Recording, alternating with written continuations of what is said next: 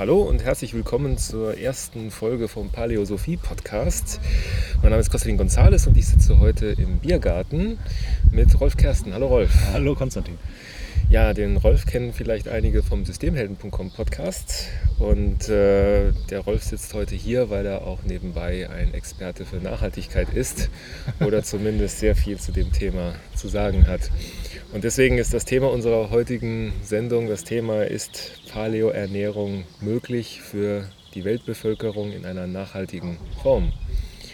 Denn die Sorge, die Rolf mir mal zugetragen hat, war die, hm, wenn wir jetzt alle mehr Fleisch konsumieren und weniger Kohlenhydrate, um gesünder zu leben, können wir damit 6 Milliarden Leute durchfüttern. Und da hat der Rolf ein paar Zahlen zusammengetragen, die ich jetzt nicht alle da habe, aber vielleicht hast du noch welche im Kopf. Ja, also meine, meine initiale Überlegung war halt äh, davon, aus, davon ausgehend, dass äh, ja, es allgemein immer so heißt, ist eher ein bisschen weniger Fleisch. Das ist äh, für sozusagen die, die Welt kann eigentlich nur 9 Milliarden, wo es ja die neuesten Voraussagen für gibt, das ist mhm. das, was in 2050 haben, 9 Milliarden nur ernähren, wenn halt alle einen geringen Fleischanteil haben. Also jetzt auch gar auch nicht nur Vegetarier, sondern eben einfach einen geringeren, geringeren Fleischanteil. Mhm. So, und dann habe ich mir immer als nächstes überlegt, okay, jetzt sich rein paleo ernährt oder rein vegetarisch ernährt oder vegan ernährt, das hat auch viel was mit Meinung zu tun. Und irgendwo ist es Glaubenssache. Es gibt wissenschaftliche Studien an allen Ecken. Lass uns mal erstmal gucken, wie groß die theoretische Box überhaupt ist, in das man seine Meinung dann setzen kann an eine mhm. bestimmte, an eine bestimmte Ecke. Also was, was sind denn so die, die, die Kanten der Box oder die Grenzen der Box der Erde, äh, welche, welche Punkte sie bereitstellt. Und da habe ich eine Zahl gefunden, dass es also dass natürlich erstmal die Weidefläche auf der Erde mhm. begrenzt ist. Daraus leitet sich dann direkt ab, wie viel Rinder oder allgemein Schafe, Fleisch, Schafe, ja. Fleisch es auf der Erde geben kann. Es ist sicherlich die Aufnahmefähigkeit oder die Anzahl der Fische in den Ozeanen begrenzt. Mhm. Gibt es ja heute auch schon so Überfisch Überfischungstendenzen, sodass man also irgendwie eine Zahl machen kann. Nehmen wir jetzt mal nur Fleisch. Ja. Mhm. Eine, eine, eine, Rechnung machen kann, so wie viel, wie viel Rinder, wie viel Grasfettrinder könnte es denn geben auf der Welt, wenn man mhm. jetzt wirklich alle Weideflächen auch nutzen würde.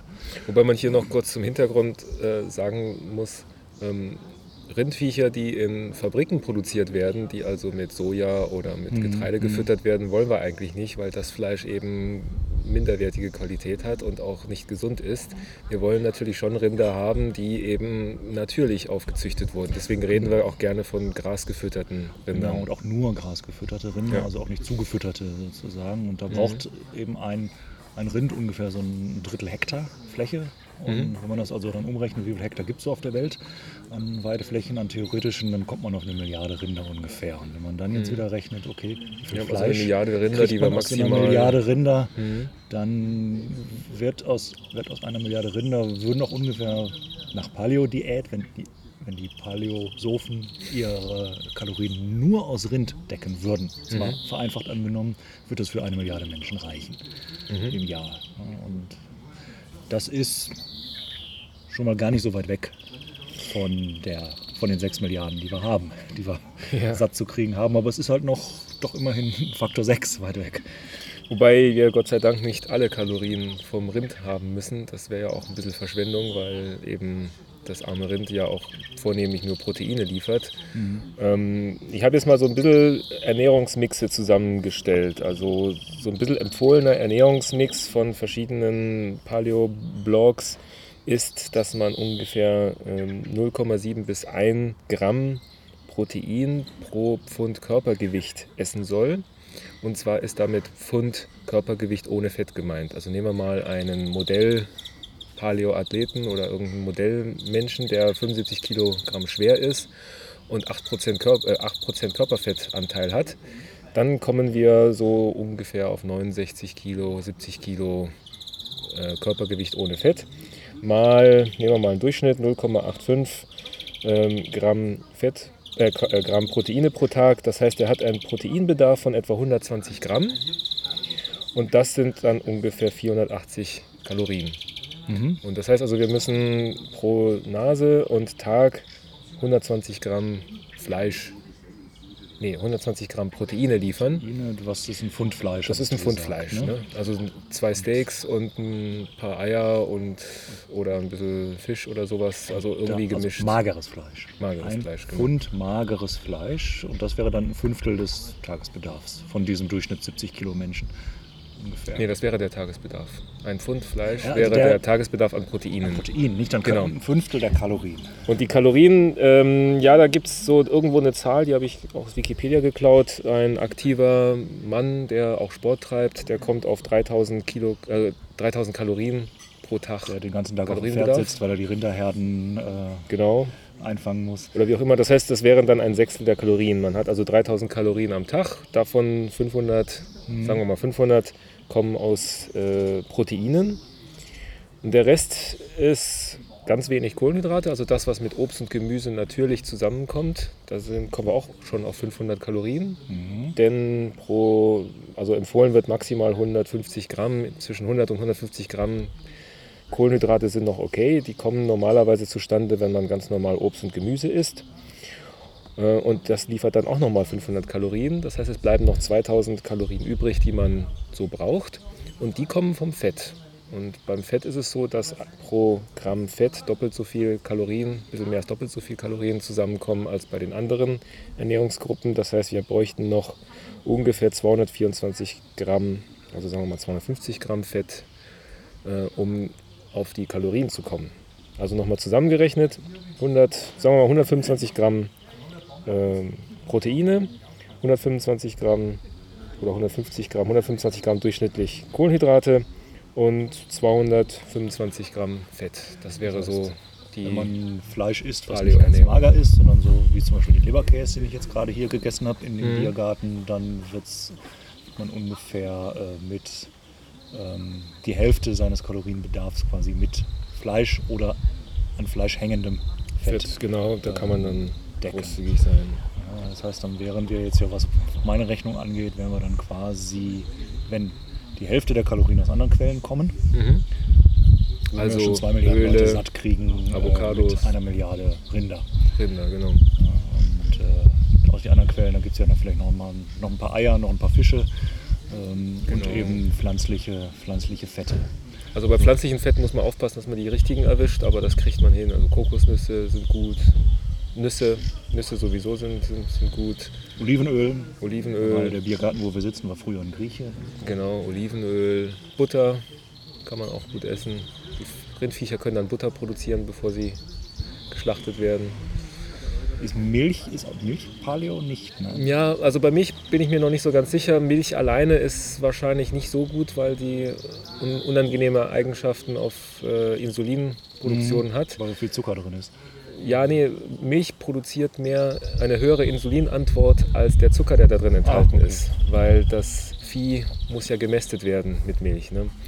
Und deswegen tut Milch nicht gut, aber man kann, man, es gibt auch viele Leute, die Milch nicht tolerieren können, da muss man ein bisschen aufpassen. Aber wenn man Milch tolerieren kann, ist wahrscheinlich fermentierte Milch okay, also Quark oder mhm. das kann man mhm. auch noch für Eiweiß nehmen oder äh, Butter. Butter ist okay, weil da kaum Eiweiß drin ist und so. Also man kann schon guten Gewissens ordentlich Butter essen und tut seinem Körper damit was Gutes.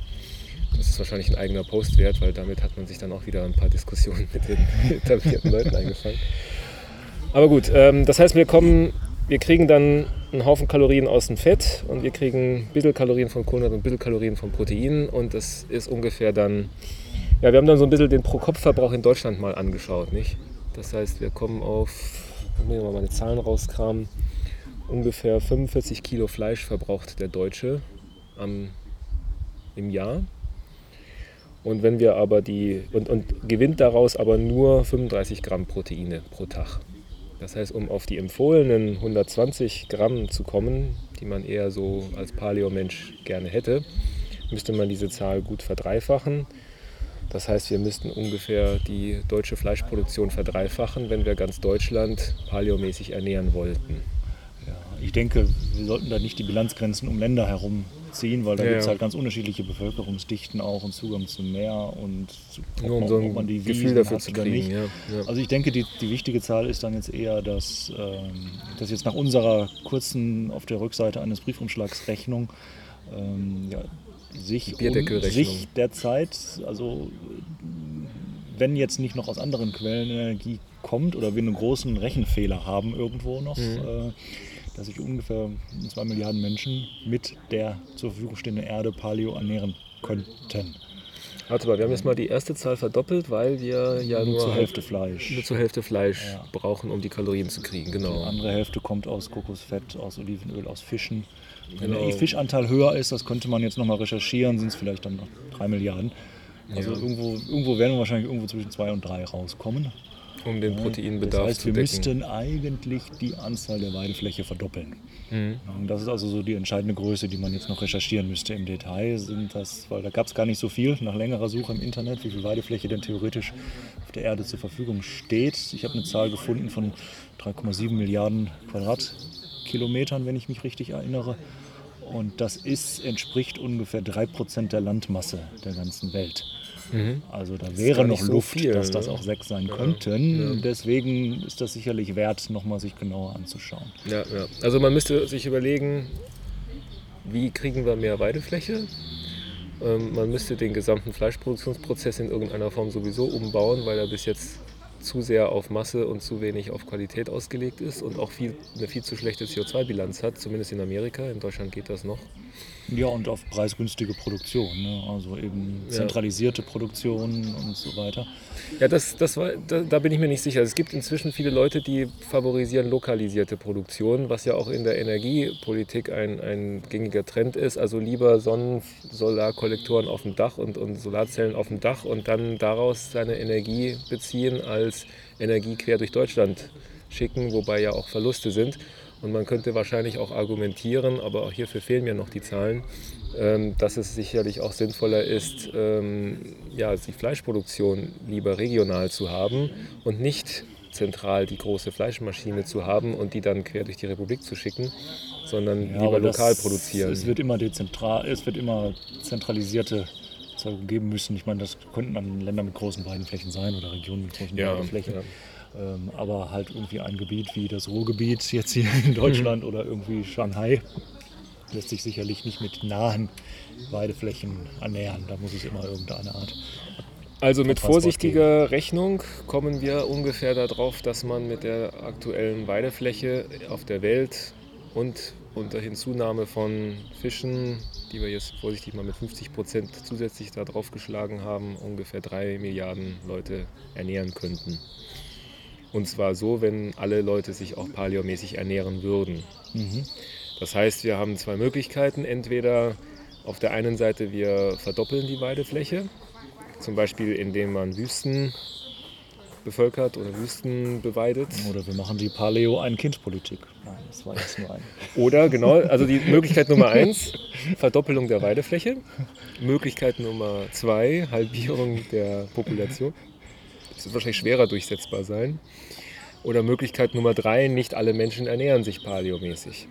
Das ist ja sicherlich auch etwas, was in der Vergangenheit passiert ist, denn ähm, dadurch, dass sich die Menschheit die letzten 10.000 Jahre nicht paleomäßig ernährt hat, hat sie ja den anderen Vorteil genossen, dass sie sich dadurch quer über den Globus verbreiten konnte. Weil dadurch, dass man eben Ackerbau und, und Viehzucht und, und äh, industrialisierte Produktion von billigen Nahrungsmitteln erstmal auf den Weg gebracht hat, ist ja auch die Bevölkerungsexplosion möglich geworden. Das kann natürlich auch ein Racheeffekt sein. Ne? Wir, äh, wir haben ja nur deswegen so viele Mäuler durchzufüttern, weil wir sie falsch gefüttert haben. Aber da sind wir wieder bei genau der Diskussion da in dem TED-Talk von dem Hans Rossling mit der ja. Waschmaschine und sehr empfehlen können wir können es keinem verwehren. Also wir genauso wenig, wie, wir, wie wir irgendeinem Menschen verwehren können, äh, eine Waschmaschine zu benutzen oder eine Flugreise zu machen, können wir irgendeinem verwehren, die nach eigener Entscheidung sich zu ernähren. Genau, also oder der Rolf, nach mehr Geld zu, äh, nach mehr Geld zu streben, damit er sich dann auch nach eigener Entscheidung ernähren kann. Also der Rolf führt hier einen sehr schönen Vortrag von Hans Rossling. Der ist, glaube ich, Professor für ja, hier hat was mit Bevölkerungsentwicklung Bevölkerungs oder Bevölkerungsanalyse. Also ein, ein begnadeter Statistiker, der ja. einen wunderschönen Vortrag in zehn Minuten, glaube ich, gehalten hat wie wunderbar doch die Waschmaschine ist und dabei vorrechnet, wie viele Menschen auf der Welt Zugang zu Waschmaschinen haben und wie viele Menschen nicht und das dann auf Energiebilanz ummünzt und der definiert drei Klassen von Menschen, Leute, die, die Zugang zu Waschmaschinen haben, Leute, die keinen Zugang zu Waschmaschinen haben und von Hand waschen müssen weil sie nicht, die, nicht das Geld, nicht die Energie haben, das zu tun. Und dann gibt es natürlich noch die Upper Class, die Leute, die nicht nur Waschmaschinen haben, sondern auch noch Flugzeuge und fliegen können, weil eben ihr Pro-Kopf-Einkommen ihnen das erlaubt. Sehr schöner Vortrag und wir haben daraus dann auch die Frage auch generiert, ja, wie, wenn wir statt Waschmaschinen jetzt Paleo-Ernährung nehmen, wie viele Leute können sich denn jetzt nun Paleo ernähren und dabei nachhaltig? Ja, und dann gibt es also, also Möglichkeit Nummer eins, Verdopplung der Weidefläche. Das wäre dasselbe wie ja, Verdopplung der Waschmaschinenkapazität. Verdreifachung äh, bis 2050 sogar, der Bevölkerungswachstum. Genau. Möglichkeit Nummer zwei, weniger Bevölkerung, weil diese falsche Ernährung, die wir seit 10.000 Jahren haben, hat uns ja überhaupt diese Bevölkerungsexplosion beschert. War das vielleicht doch die falsche Richtung? Oder möglich, aber da, wird, da, da hat Hans Rosling interessanterweise auch was zu, zu sagen. Es ist mhm. nämlich in seinem letzten Talk, ich glaube, der ist auf TED noch nicht erschienen, aber seine letzten Studien sagen, also wir haben, glaube ich, dieses Jahr überschreiten wir die maximale Anzahl neugeborener Kinder auf der Welt. Oh. Weil ja immer mehr äh, aufstrebende Wirtschaften jetzt eben so den gewissen Reichtum haben, eine gewisse mhm. gesundheitliche Grundversorgung haben und eben Reichtum genug für die eigene Altersvorsorge zu haben und auch die Frauen ausgebildet werden, was ganz, ganz wichtig ist ja. äh, für das Bevölkerungswachstum, dass also jetzt eben zunehmend Länder, China sowieso, Indien jetzt auch und äh, zunehmend auch Länder in Afrika jetzt schlicht und einfach von diesen sechs Kindern pro Familie oder sieben mhm. Kindern pro Familie in Richtung zwei sich bewegen oder die europäischen ah. 1,5. Okay. Sodass wir jetzt also an diesem, äh, in der zweiten Ableitung jedenfalls jetzt gerade am, am, am Break-Even-Punkt sind. Das heißt, wir, wir es gehen langsam noch in drei Milliarden Ära. weiter. Okay. Weil halt es noch ganz viele 20-Jährige gibt, die noch ihre Familien gründen wollen. Ah, okay. Aber sozusagen nach 2050 wird es wahrscheinlich aufgrund der wirtschaftlichen Entwicklung und des Ausbildungsgrades von alleine wieder zurückgehen. Okay. Nur bis dahin brauchen wir dann dreimal so viel Fläche und eine Drittelung wird so schnell nicht gehen. Genau, und die andere Möglichkeit ist eben, dass sich nicht die ganze Weltbevölkerung paleomäßig ernährt, so wie sie das ja die letzten 10.000 Jahre gemacht hat. Das spaltet dann so ein bisschen die Bevölkerung in zwei Lager. Die einen ernähren sich paleomäßig, sprich so, wie ihre Gene es eigentlich hätten, am liebsten hätten, so wie es optimal für den genetischen, das genetische Erbe ist und die andere nicht, aus anderen aus Gründen wie zum Beispiel keinen Zugang dazu, keine Lust, weil sie lieber vegetarisch sind oder weil sie eben auch nicht die Möglichkeit haben, an, an, an dieser Ernährung teilzunehmen. Das heißt, man hat sowas wie eine Elite und eine Nicht-Elite, wenn man so will, oder man hat einfach nur man mehrere zwei Gruppen. Also ich würde es zwei Gruppen nennen, wobei die natürlich wieder von der Weide, die, an, die Existenz einer anderen Gruppe würde die Weidefläche natürlich wieder verringern, weil die würden da genau. dann ja auch ganz normal dann ihren Mais und ihren Reis anbauen wollen. Genau, genau das wäre dann ja wieder ein neues, ein neues Gleichgewicht. Also sozusagen, wenn man dann zwei Gruppen postuliert, ist da wahrscheinlich die Paleo-Gruppe maximal wieder nur noch anderthalb Milliarden groß oder sowas. Es bleibt nicht genug für die anderen. Genau. Ja, das heißt, also wenn man, wenn sich die Menschheit anstrengen würde, dann könnte man vielleicht versuchen, dieses Weideflächenproblem zu lösen um dann so weit zu kommen, dass sich die ganze Menschheit auch wirklich so ernähren kann? Also das wäre, eine, das, das wäre zu recherchieren. Also ob es theoretisch, also aus meiner Sicht, dass ob es theoretisch möglich ist, die Weidefläche zu verdoppeln oder zu verdreifachen, mhm. ohne dass wir uns andere katastrophale äh, Nebenwirkungen, Nebenwirkungen einhandeln. Ne? Genau. Und wenn das, wenn das möglich ist, ist es meine persönliche Meinung, ist es sozusagen dann ist es jedem freigestellt, genau. äh, ohne irgendwelche moralischen äh, Bedenken, die er erst äh, abwägen müsste. Mhm. So ähm, persönliche Gesundheit versus, äh, versus andere, andere Bedenken vielleicht. Äh, also ohne, ohne moralische Bedenken dann frei zu entscheiden, zu essen, was das Einkommen hergibt. Ne? Ja, vielleicht kommen wir noch mal ganz zum Schluss zu den moralischen Bedenken. Ähm, ich glaube, dass es auch eine Frage von Angebot und Nachfrage ist. Wir haben ja Gott sei Dank seit der grünen Bewegung der 80er Jahre heute das Privileg, dass es in Deutschland auch Ökosupermärkte gibt. Das heißt also, die, der Bedarf, der durch die grüne Bewegung geweckt wurde an biologisch erzeugten Lebensmitteln, ist hat auch dazu geführt, dass dieser Bedarf jetzt auch gedeckt werden kann. Oder mhm. zumindest es gibt ein Angebot an Bio-Lebensmitteln. Von daher habe ich natürlich die Hoffnung, dass wenn ein Bedarf geweckt wird an nachhaltig erzeugten Fleischprodukten, dass dieser Bedarf sich dann irgendwann auch mal in ein Angebot wandeln wird. Sprich, dass dann auch äh, biologisch erzeugte, sinnvoll erzeugte Fleischprodukte dann auch möglich werden, nur, was man heute ja begrenzt schon kriegt. Nur aus meiner Sicht ist das so ein, ein bisschen unfairer Vergleich, aber es geht in die Richtung, ähnlich wie bei dem Biosprit in Anführungszeichen dieser mhm. Tage, wenn halt jetzt auch die Nachfrage dazu führt, also wenn es eben nicht genug Weidefläche gäbe auf der Welt und wenn die Nachfrage nach zu viel Grasfettfleisch dazu führen würde, dass in anderen Teilen der Welt, wo man sich kein, noch kein Fleisch leisten kann, halt auch die Getreidepreise explodieren mhm. und dadurch wirklich Hungersnot erzeugt wird oder etwas ähnliches, mhm. dann ist das sicherlich eine, eine, Neben, eine Nebenwirkung, die die gesundheitlichen Vorteile des äh, nachhaltigen Fleischkonsums äh, aufwiegen würde, aus meiner Sicht. Genau, ja, ja. Gut, dann hoffen wir, dass wir zum Denkanstoß beigetragen haben. Ähm, wenn ihr, ja, wenn ihr Zahlen habt, gerade ja. zu den Zahlen, die wir diskutiert haben, äh, immer, immer her damit. Genau, schickt eine Mail an info.paleosophie.de und äh, ja, schickt uns eure Zahlen, Studien, Daten, Fakten, damit wir weiter Zahlen massieren können. Und ansonsten ja, sind wir froh, dass wir in privilegierten Deutschland leben dürfen, wo wir uns unsere Nahrung aussuchen können. Genau. Okay, dann vielen Dank und bis zum nächsten Mal. Tschüss. Tschüss.